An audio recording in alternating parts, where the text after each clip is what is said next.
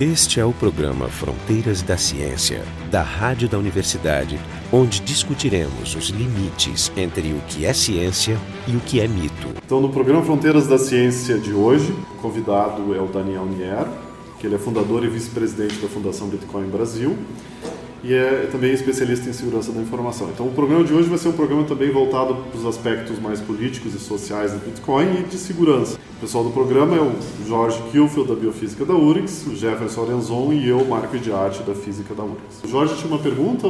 Assim, a primeira pergunta que vem à mente de todo mundo é, é seguro eh, trans, fazer transações com esse Isso. sistema? Não é especialista, né? o Daniel é especialista em segurança. A segurança é muito discutida em cima do Bitcoin, tá? Por quê? Existem vários aspectos de segurança que a gente tem que falar inclusive parte de privacidade. Então as pessoas acabam misturando alguns conceitos sobre o que é criptografia, o que é transferência de, de, de bitcoins, se é a transferência criptografada. Uma coisa importante falar sobre, deixar claro sobre o Bitcoin é que as transações de Bitcoin elas não são criptografadas, elas utilizam criptografia, mas elas utilizam criptografia para criar assinaturas digitais. A criptografia é utilizada para garantir que quem está encaminhando ou transferindo, gastando, que a gente chama de gastar, todo Bitcoin que é transferido ele é gasto. Isso é um termo. Todo Bitcoin que está sendo gasto por alguém, por uma outra pessoa, ele está sendo transferido por quem tem direito de transmitir aqueles Bitcoins. Então, a assinatura digital é que diz que aquela pessoa tem o direito Exatamente. de gastar. O Bitcoin utiliza criptografia de chave pública e privada. Você tem duas chaves de criptografia que existe uma relação matemática entre elas. Uma chave é pública, onde você pode distribuir para as outras pessoas. É, e, e outra chave é privada. Para o pessoal que ouve o programa, chave significa um número, né? um é. código. Ele é uma sequência alfanumérica de 160 bits, no caso do Bitcoin. Quando eu transfiro um Bitcoin para você, assim, você fala assim, Pô, mas eu transfiro Bitcoin para onde? É para o nome da pessoa? É para o endereço dela? Bom, assim como a gente tem um endereço de e-mail, eu te passo arroba gmail, arroba hotmail, enfim, eu te passo o endereço do Bitcoin. É o meu endereço Bitcoin. É a minha chave pública. É a chave que você pode ter acesso. Quando eu te passo essa chave pública, esse endereço, tu sabe que esse endereço é meu.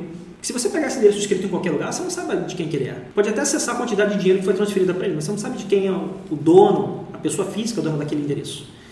Então eu te passo o endereço dessa chave pública e você pega a tua chave privada e assina uma transação dos seus bitcoins para essa chave. A partir de agora. Ah, estou... tá. O, o, que manda a chave pública é o que vai receber o dinheiro. Exatamente. O que manda o dinheiro, ele tem que usar a chave privada Exatamente. dele. Exatamente. Então, ou seja, toda chave pública tem um dinheiro associado. Só que quem consegue mover o dinheiro daquela chave pública é o par daquela chave privada. Então, ou seja, o Bitcoin ele tem um dono. Imagina que eu tenha uma carteira de Bitcoin com 10 Bitcoins dentro. Então, imagina que a partir de agora eu pegue a chave privada, que é a única que consegue transferir, assinar digitalmente Inclusive, eu posso ter quantas carteiras eu quiser, eu posso gerar... Ah, não, mas para a mesma carteira tu tem uma única chave privada. Exatamente. É o mesmo sistema que se usa para enviar mensagens criptografadas, só que Perfeito. aqui tu não está usando a criptografia para a informação que está sendo enviada. É como enviar um e-mail assinado. Isso. Ele garante, ele não garante que aquele dinheiro não, não foi roubado. Ele garante que o emissor é o emissor. Ponto. Tá, que tem o dinheiro. Por isso que isso transfere por uma visão de segurança de que quem cuida da segurança do Bitcoin é o próprio usuário. Você tira o poder de segurança da, da, da unidade centralizadora. Ela agora está distribuída para os usuários. Para que eu consiga comprometer um dinheiro, eu preciso comprometer o usuário. Diferente de antigamente eu comprometer uma empresa de cartão de crédito e pegar todos os dados de cartão de crédito, que é uma informação confidencial, eu acessar um banco e pegar a senha de todo mundo. Agora eu tenho que, se eu quiser cobrar, sei lá, comprometer um milhão de pessoas, agora eu preciso comprometer um milhão de chaves eu posso então pegar, eu não preciso usar a tua carteira, não preciso entrar no teu computador. Se eu tenho a tua chave do meu computador, eu posso usar os teus bitcoins todos. Exato. Essa é, essa é a grande questão, porque o Bitcoin ele é um bem intangível. Essa é a grande discussão legal que existe em cima dele. É como regulamentar o Bitcoin? Como controlar o Bitcoin? A pergunta é, as pessoas falam, Pô, mas eu vou enviar Bitcoin dos Estados Unidos para o México, do México para a África. Sim é uma coisa muito discutível. O que, que eu quero dizer? Imagina que eu tenha 10 bitcoins associados a um endereço. Tá? E agora eu pego a chave privada desse endereço, que é a única que tem poder para transmitir esse dinheiro, assinar transações liberando esses 10 bitcoins, e eu divido essa chave agora com um cara que está na China, um cara que está no Japão, e envio uma cópia dela para um cara que está na África. Pergunta, onde está o Bitcoin? Está em lugar nenhum. Ele não está em lugar nenhum? Ele, mas isso, ele... isso em si não é novidade, porque assim, ó, o fato de moedas virtuais já são usadas, todos os bancos fazem isso. Todas as transações bancárias não são feitas com moeda real, são feitas com números em. 90% em, das transações 90% são é, é tudo é Excel. Né? sim, mas, ah, por exemplo, mas a diferença. A diferença é que o Ah, dinheiro está no país. Evidentemente tem essa diferença de quem tem a transparência desse, quem pode ver o que, que se pode ver do sistema.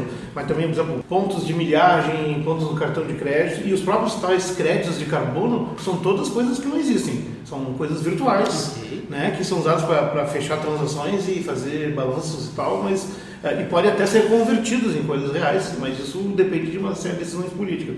A novidade é a transparência desse sistema. Mas, por exemplo, essa transparência, ela, ao abdicar desse controle central, e essa é uma crítica que a gente vê bastante colocado, talvez a única crítica que tem esse sistema, é que não tendo controle central, ele, por exemplo, não pode fazer uma filtragem de quem está usando. E, nesse sentido, por exemplo, um, um, uma pessoa que quer fazer transações ilícitas pode entrar no sistema e fazer uma rede de, de trocas, né, por exemplo, venda de armas ou de drogas, tal como de fato disse que é fácil de, de fazer, e, e ser igualmente não detectado e transa, transacionar corretamente dentro das regras do sistema, mas não ser detectado. Nesse sentido, eu vejo o Bitcoin como uma, uma, uma ferramenta bem, bem ultraliberal, né, assim, porque ela é completamente livre, bem como os economistas austríacos pregavam, tira o Banco Central, esquece do controle do governo, vamos deixar a economia pela mão do Adam Smith, só que não tem mão do Adam Smith, né?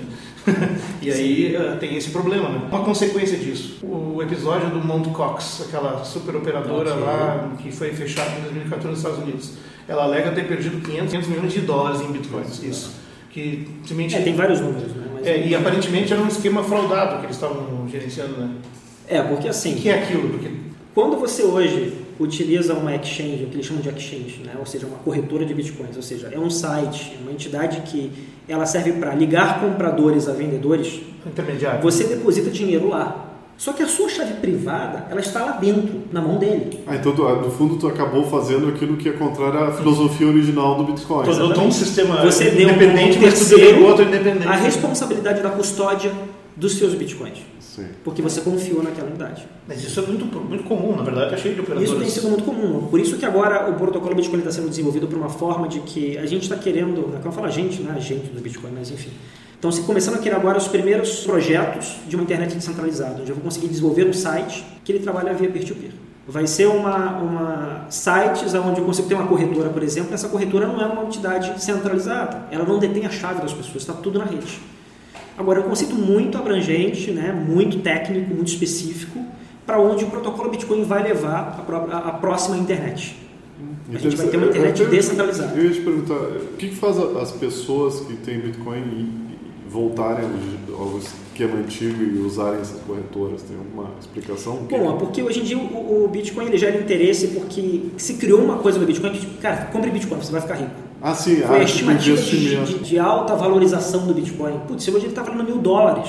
Daqui a pouco ele vai valer 100 mil. Não, parece né? um investimento de banco super arriscado, mas ao mesmo tempo super lucrativo. Exatamente. É. Isso fez Aliás, ele chegou a 1.242 dólares o Bitcoin chegou. em novembro Quase 2.500 de reais. 2013. Foi o maior pico da história. Exatamente. Imagina, no mesmo Então, ano ele foi de 200 gente- para 1.200. É. Não tem nenhuma operação. Mas eu acho que né, nessa altura ele não devia ter tanto Bitcoin. Então... Estava com uns 2013, 10 milhões, tá- tá coisa parecido assim. com os 13 É que, na verdade, assim, apesar de ter 10, ter, ter 10 milhões, ele era um dos caras que começaram no início. Teve uma primeira compra realizada pela internet, foi um cara comprar uma pizza, ele pagou 10 mil bitcoins a pizza. 10 mil bitcoins ali? Exato. E hoje em dia seria uma pizza muito cara. O Bitcoin ele é, um, ele é um código que ele vai revolucionar e está revolucionando a propriedade privada. Imagina que no futuro eu consiga te transferir, pegar o mesmo, o mesmo código, alterar esse código e ao invés de transferir um Bitcoin, eu te transfiro uma latitude e altitude. Eu estou te transferindo na minha casa para você. E essa casa é única, exclusiva e irreproduzível na internet. Só existe aquela latitude e longitude no mundo. Eu vou conseguir. O Bitcoin, o código do Bitcoin, é o primeiro código criado pelo homem que resolve um problema através de matemática, que ele consegue recriar um objeto físico na internet. É, mas aí nesse caso é mais complicado, né? Porque para tu fazer uma transação que envolve uma casa, tu ainda tem que obedecer as leis do país onde tu tá. Por isso então, tu não que- transfere. Sim, tu tem que fazer Perfeito. a operação duas vezes por dois sistemas. Exatamente. Só que a ideia é. Sim, com o tempo A tecnologia- substituir. A, ideia, a meta é substituir, É, mas por enquanto não dá. É o que a gente fala. A gente fala que o o Bitcoin vai fazer com a economia o que a máquina fotográfica digital fez com a máquina de filme. É uma tecnologia disruptiva. A ideia é que, obviamente, com o advento da tecnologia e a integração de trilhões de dispositivos eletrônicos via internet, com a internet das coisas, tudo consiga gastar dinheiro como se sua geladeira pagasse a própria comida. E você não soubesse disso. Então isso vai assim permitir que você consiga transferir voto. Hoje a gente tem sistemas de protótipos de processos de votação, né, via utilizando o protocolo Bitcoin. Tem gente que está criando protótipos de se conseguir reproduzir passaportes dentro do protocolo Bitcoin. Imagina que eu consigo, hoje eu consigo burlar uma transação em Bitcoin, você pode tentar. Eu posso pegar o mesmo dinheiro e transferir para duas pessoas ao mesmo tempo. O que vai valer sempre a última transação recebida pelo, pelo blockchain, outra vai ser ignorada. Tem algum caso? Hum? Até hoje já tem algum caso? Eles chamam isso de gasto duplo. É porque tem um, tem um intervalo de 10 minutos onde as coisas não estão bem estabelecidas. Sim, mas aí, passado algum tempo, tu vai. Cara, depois de 10 minutos ele vai ignorar o. Isso, depois. Pois é, a questão dos 10 minutos. Quando tu faz uma compra no cartão de crédito, essa compra é instantânea. Em alguns, em alguns segundos. Perfeito. Mas existem várias situações onde tu precisa confirmar essa transação. Até. Esses 10 minutos eles não atrapalham? Na verdade, os 10 minutos ele é para processar o bloco inteiro. Quando você transfere um dinheiro para alguém, essa transação ela cai na hora só que ela não está confirmada. Existem níveis de risco que cada um aceita. Imagina que eu crio um sistema e fico assim, ó, beleza.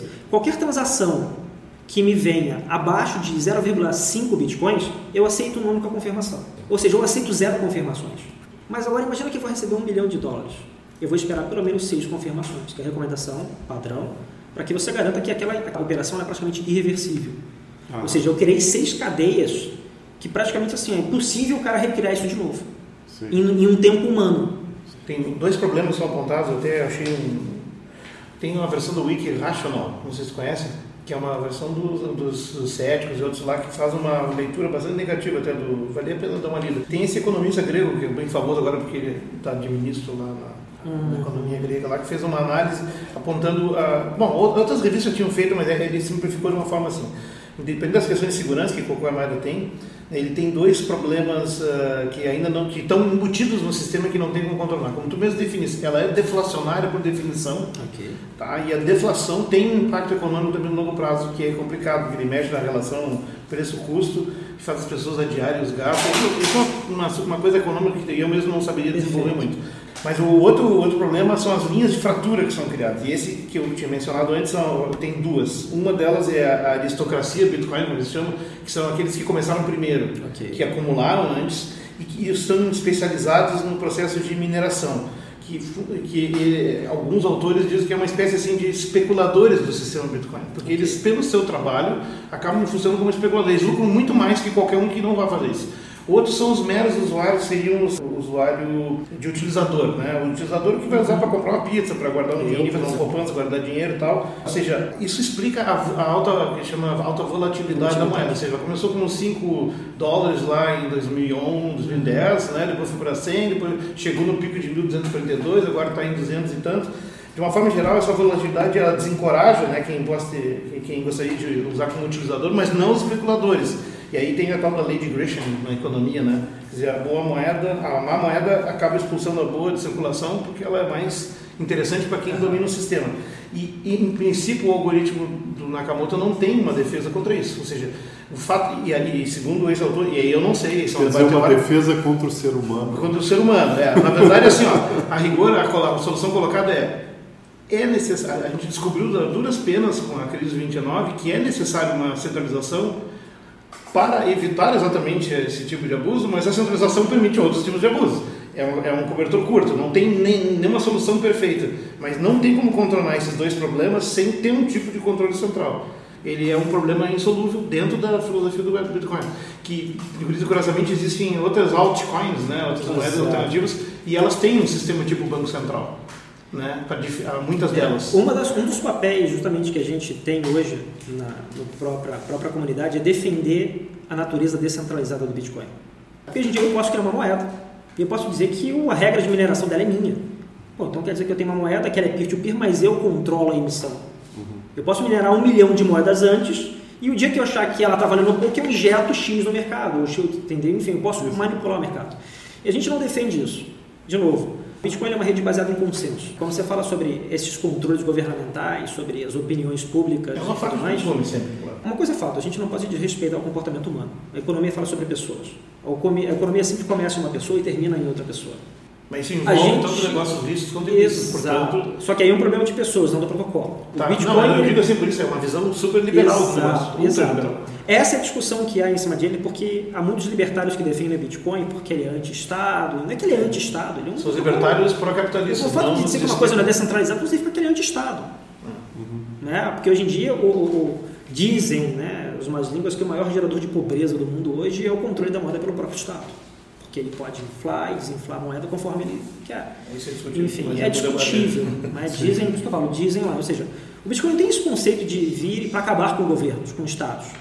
Quando a gente fala, se diz, ah, mas o cara lá da, da, da Grécia, ele disse que o Bitcoin tem um problema que ele é deflacionário e o pessoal pode tirar ele, desvalorizar, ou fazer reserva de dinheiro, enfim. Você não pode impedir isso. Isso é uma decisão das pessoas, elas são livres para fazer o que elas querem com o dinheiro delas. Só que isso é contra o que o governo quer. Então, ou seja, acaba se criando uma cultura de que isso é errado porque o, governo diz que é errado, porque isso não é de interesse do Estado. Então, o que o Bitcoin traz é justamente essas discussões socioeconômicas que discutem, pô, o que é certo e o que é errado. É, mas assim, às vezes o Estado não está ali só para sacanear as pessoas, garantir a minoria lucrando, também está para proteger os consumidores ou os cidadãos. Por exemplo, evitar a concentração numa aristocracia de 10 Sim, sim, pessoas. mas tu que me entende interessante. O que, que, É, não, é- o que, que diferencia o Estado dessa comunidade que está trabalhando com o Bitcoin? Eu sou a primeira pessoa a defender que É, a comunidade é, é, superior ao Estado. é, pessoalmente, porque, porque, na verdade é uma moeda anarquista, inclusive. é uma moeda onde o o controle está mais com a comunidade isso que é interessante. Mas isso entrando nesse assunto tu podia nos explicar um pouco o que que é a Fundação Bitcoin Brasil? Nessa linha assim o que que vocês querem? Qual é a proposta? A primeira fundação Bitcoin, ela foi criada por pessoas próximas do próprio Satoshi Nakamoto. Porque o Satoshi Nakamoto ele publicou o paper dele dentro de um fórum de criptografia sobre tecnologia, enfim, e as pessoas começaram a discutir e debater com ele praticamente durante um ano, tendo contato com ele só por e-mail. Dado que depois que a CIA começou a investigar, o Satoshi Nakamoto ele saiu de, de cena. Ele falou, cara, sumiu, sumiu, o cara sumiu, ponto. Só que as pessoas que, que estavam lá, elas continuaram né, a produzir, desenvolver, porque isso, tipo assim, abriu os olhos de muita gente. E, porque é domínio público né a Exatamente. ideia isso é o legal da ideia né? Você joga a ideia e a ideia pode ser usada por qualquer Exatamente. um Então, há alguns anos atrás, foi criada a primeira Fundação Bitcoin, que o objetivo dela era proteger, educar e padronizar o uso do protocolo. É, Não mas- era regulamentar o Mas uso. é a mesma, a mesma filosofia da Free Software Foundation, se não sabe. Exato, perfeito. Né? Então, ou seja, Se bem que tem um conflito entre os Talmud e o Bitcoin. Então, foi feito por pessoas altamente especializadas e o objetivo deles era promover a educação do Bitcoin como protocolo e o poder da tecnologia, seja lá para transferir dinheiro ou um arquivo, as pessoas se auto-organizam. diz assim ah tá eu quero fazer a Tá. fundação do- Existem muitas pessoas que são contra a própria fundação. E eles acham que tipo, ah, não tem que ter nada, não tem, ninguém quer alguém para representar o Bitcoin. As nossas fundações já são um pouco, quase que um começo de quebra de paradigmas em termos de É, porque na verdade. Não é um banco central, mas é um Perfeito. comitê central Não, é- eu- é- eu porque entendo assim- que a, que a fundação, o objetivo da fundação é educacional. É educacional. É, Isso sim, isso não A dúvida. gente, a gente, pelo menos a gente, na nossa diretoria atual, a gente não quer se envolver com o governo a ponto de regular o Bitcoin. A gente quer poder gerar conhecimento e conscientização sobre a tecnologia para que isso não é um risco. Vocês querem que as pessoas utilizem o Bitcoin? A gente quer que as pessoas utilizem o Bitcoin. A gente quer trazer startups do mundo inteiro para cá. A gente quer Tá- pegar. Tu está sentindo no Brasil uma aceitação grande, já tem comerciantes a gente tem mais negociando. de, sim, a gente tem mais de 20 mil usuários hoje em dia na rede, o que pra gente é Mas tem né? empresas também que vendem, além dessas grandes internacionais como Dell e Microsoft e tal, tipo, Tem. sei lá, eu posso comprar pizzas por Bitcoin já em Porto Alegre. Em Porto Alegre, se você acessar um site chamado CoinMap, aparece todas as empresas no mundo que estão aceitando Bitcoin agora. Inclusive as locais. Porto Alegre tem duas. Aqui tem um escritório e tem uma empresa de design também. Tem que olhar lá. Mas você vê que a grande massa é 2.500 estabelecimentos na Europa. Você vê a quantidade que some no mapa. Então a ideia é justamente a gente criar uma fundação aqui que tem o objetivo de fazer parcerias com faculdades, fazer palestras, gerar conteúdo, gerar crítica, gerar uns meetups com as pessoas. Imagina a gente quer promover que cada cidade do Brasil tem o seu líder. E o seu líder possa ter autonomia para poder, ó, vou fazer uma reunião com o pessoal aqui num bar e vou fazer uma palestra sobre Bitcoin, onde eu vou reunir os principais players aqui de, de comércio e eu quero falar sobre Bitcoin para o cara da padaria. Eu quero mostrar para ele que ele pode aceitar Bitcoin e que isso não é ilegal. Porto Alegre tem quatro. Vocês, vocês sabem aí? É. Tava olhando. Ah, Então, ou no seja, Brasil, por volta de Não tem 50. nenhuma sorveteria. Não, mas tem uma. Dá para comprar docinhos. Nenhuma sorveteria já faz. Não. Eu tenho um- uma pergunta. O, o protocolo do Bitcoin ele é feito para proteger de um ataque individual. Mas da mesma maneira que tu tem esses, essas computações distribuídas para quebrar, quebrar códigos, descobrir números primos, etc. Não se pode pensar numa maneira coletiva de quebrar o código, de burlar o É o sistema. mining pool que se chama, né? Então, por exemplo, você imagina que tu tenha um governo que, por alguma razão, quer botar abaixo o sistema. Como é baseado em consenso, tem que ter uma decisão, tem uma coisa que chama ataque dos 51%. exato. Que já aconteceu, inclusive Tá. por uma empresa chamada Ghash. É, o que que é o ataque dos 51%? Imagina que que nós aqui, porque de novo, a mineração ela pode ser feita individualmente, ou tu pode se juntar com um grupo que vai dividir a recompensa entre esse pool de mineração. Então É, eu é que posso nem um bolão, cara- um bolão de loteria. Um bolão. Tá? Eu posso fazer parte de um grupo, eu posso minerar individualmente. Só que se eu quiser minerar individualmente, eu tenho que ter muito dinheiro para investir. A gente fala em milhões de dólares hoje para investir num sistema de mineração. Acho que vale a pena, porque o nível de dificuldade aumenta e a quantidade de recompensa reduz. Vai chegar uma hora que não se paga. Você consegue, você investiu muito dinheiro e não conseguiu ao longo de X tempo, X meses, o dinheiro que pagasse a tua próprio investimento. Imagina que um grupo de pessoas se juntem e elas dominem 51% do poder de mineração em, em, em que hoje em dia ele mede em terahashes. Quantidade de terahashes que são gerados por segundo. Gerado, porque a mineração começa a geração de hash. É como deter a maioria É, das. Cálculos, cálculos, cálculos o tempo todo. Imagina que esse grupo detenha 51% do poder. Esse grupo, a partir de agora, ele consegue ter o poder de gerar as próprias transações e minerar as próprias transações e autorizar as próprias transações. Ah, sim. Que tecnicamente, num, num sistema financeiro, você deveria ter um processo de segregação de função seguro para fazer isso. Né? Quem emite não autoriza, quem autoriza não entrega, enfim. Isso chama-se ataque de 51%. Chegou-se ao ano passado a possibilidade de se um, um pool de mineração da GRhash ter 51% do poder de mineração. Isso aconteceu em junho Isso fez com 2014. que isso gerasse uma reflexão nos outros 49%. O preço caiu. Porque as pessoas reagiram. Porque Ah. os outros 50% passou a ser uma ameaça. É, Que é um processo democrático, que eu brinco, né? Que a democracia é complicado, porque se 51% quiser escravizar, os outros 49% está liberado. Existe essa vulnerabilidade. Deixa eu ver se eu entendi. Os 51% eles, eles são capazes de usar bitcoins de outras pessoas?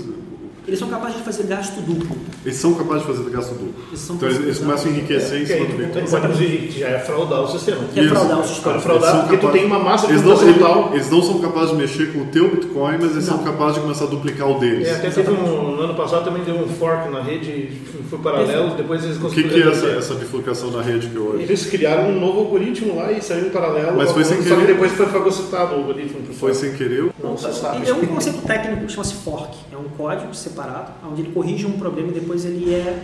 Como se você tirasse uma coisa da rota Mas e deu um pânico na comunidade aí, deu pânico, porque perderam o controle. Sim, porque as pessoas são contra, porque você está mexendo no protocolo, você não tem que mexer no protocolo. Isso é errado, uma rede baseada em consenso, as pessoas não concordam com isso. Se você fizer isso, eu não vou usar.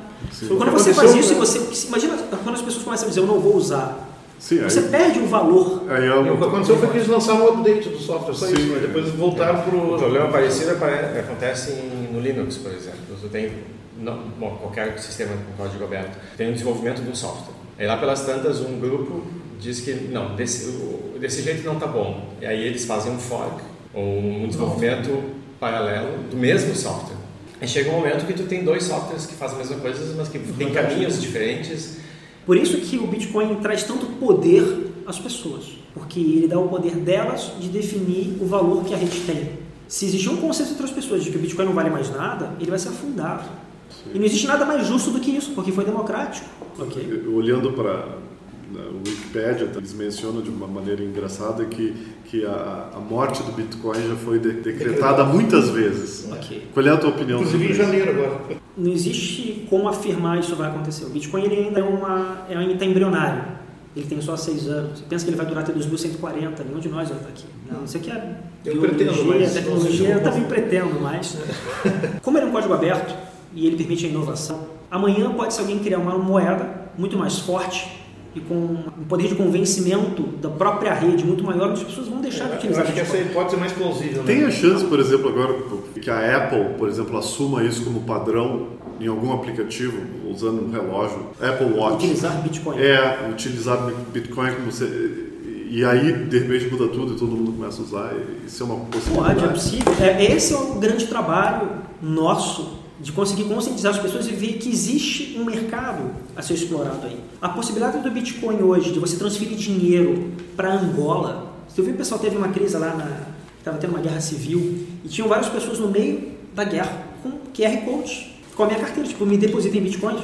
Eu, eu queria tomar o último ponto que eu mencionei antes, mas que acho que, é chave. ali. A gente não pode desenvolver o tema da- do escalamento, que é o fato de que as operações são limitadas de 10 em 10 minutos a um máximo. Ah, né? perfeito. Comparar com as operações que a Visa faz mundialmente, ele, faz, ele movimenta 15 a 30 mil dólares por hora ou por minuto, ou operações por minuto, enquanto que o número de operações total é, é limitado a 7. É, hoje o Bitcoin ele consegue, ele consegue processar muito mais transações do que ele já processa. Ponto. Só que mesmo assim ele não está preparado para absorver a quantidade de transações que uma Visa da vida faz, que toda uma rede de cartão de crédito faz. Só que, como eu disse, o código ele pode ser modificado. E o código só vai ser modificado pelo bem da moeda. Agora, Exatamente. tem uma outra limitação para isso. Como está hoje o sistema, ele, ele tem essa limitação de escalamento. Hoje, atualmente, o sistema está, segundo aqui, até a própria Wikipedia, ele consome muita energia, porque são muitos computadores. Isso não está computado, não está nem previsto no artigo do, Nakamoto. São 982 megawatts hora por dia, literalmente, é, gastos só para computar os hashes, que equivale a 31 mil casas, por metade da energia do colisão Mas isso está mudando, isso está mudando porque eles têm umas placas especiais agora. Mesmo assim, Sim, mas é certamente é o, é o sistema monetário que mais afeta o meio ambiente em termos de Então, de é, é, exatamente, porque o custo por transação... O custo carbono... Qual é o custo carbono de um banco?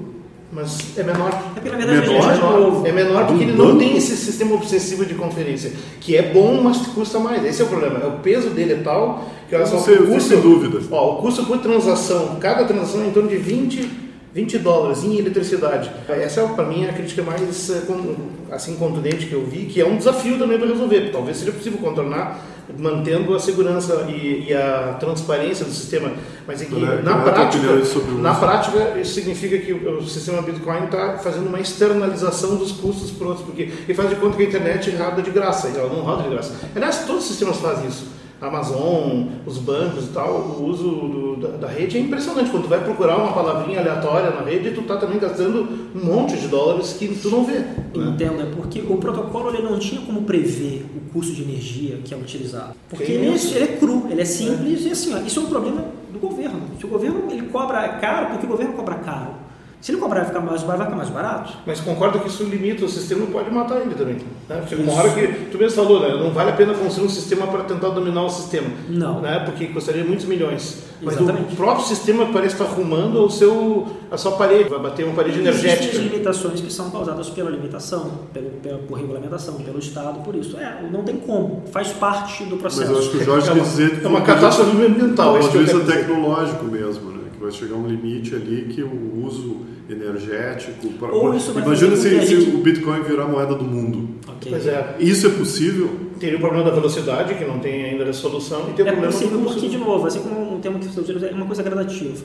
Novas formas de energia ah, sim, vão ser então, mas, mas então a tua resposta é agora não seria viável. Agora não seria viável. Você dá um conselho, tu diria que a gente teria que pensar em bitcoins e ter uma carteirinha de bitcoins, que é bom a gente Eu acho isso. que Bitcoin ele é divertido o Bitcoin ele traz às pessoas uma liberdade que eu acho que a gente nunca teve. Ele é digital, você pode transferir em qualquer lugar, você pode trocar com pessoas, você pode vender. Ou seja, ele traz um poder às pessoas que é divertido utilizar, é prazeroso utilizar Bitcoin. Eu já paguei coisas em Bitcoin, comprei quadros em Bitcoin, enfim. A gente também não pode dar opinião se a gente não usar. Eu acho que vale a pena todo mundo conseguir, tentar conseguir os primeiros bitcoins, seja comprando ou vendendo por alguma coisa. Quais são os primeiros passos? Eu quero fazer isso. Que que eu... Você pode entrar hoje no site bitcoin.org. O teu objetivo é baixar uma wallet, baixar uma carteira. Existem vários softwares para isso. Você pode baixar ele para tanto usar via web, você pode utilizar uma carteira no teu computador para Apple, para Linux, para Windows, ou tu pode utilizar no teu próprio celular. E são grátis em geral? São grátis, todos eles são free, ninguém cobra por isso. Eu sempre faço, digo às pessoas, tente baixar alguma coisa que você sabe que é open source, que o, que, que o código está no, no, no GitHub ou coisa assim. É, e eu vou deixar as pessoas uma, uma grande dificuldade de falar divertido, mas na verdade é uma ferramenta que exige uma certa literacidade, um, uma alfabetização financeira, assim como o Linux exige um pouco de conhecimento de computação a mais que a média. Bem mas, legal. Mas então é isso. Então, os Baixa, primeiros passos, baixo baixa. essa carteira no meu computador e acha um jeito de ter Bitcoin. Exatamente. Encontra alguém que queira te vender, ou alguém, ou pode colocar, né? Tem sites que pode procurar na internet como conseguir os Bitcoins, a gente tem várias dicas lá. Pode chegar lá e gastar 237 dólares e comprar o primeiro Bitcoin? Pode, tranquilamente bem. Mas você quer chamar uma pessoa que tem o Bitcoin. Ou encontrar um site de uma corretora, né, que consiga fazer isso e lá você faça a sua conta. Sim, uma operação de câmbio. Você fala, você deposita seus 200 e poucos dólares lá e você consegue encontrar alguém que esteja querendo vender. Você coloca a mesma quantidade e te vende. Tá bom, então esse foi o programa Fronteiras da Ciência. A gente discutiu aqui, a gente fez o segundo programa sobre o Bitcoin. Nosso convidado é o Daniel Nier, que é fundador e vice-presidente da Fundação Bitcoin Brasil. E o pessoal do programa, o Jorge Kilfeld, da Biofísica da URGS, o Jefferson Lenzon e eu, Marco de Arte, da Física da URGS. O programa Fronteiras da Ciência é um projeto do Instituto de Física da URGS, direção técnica de Francisco Guazelli.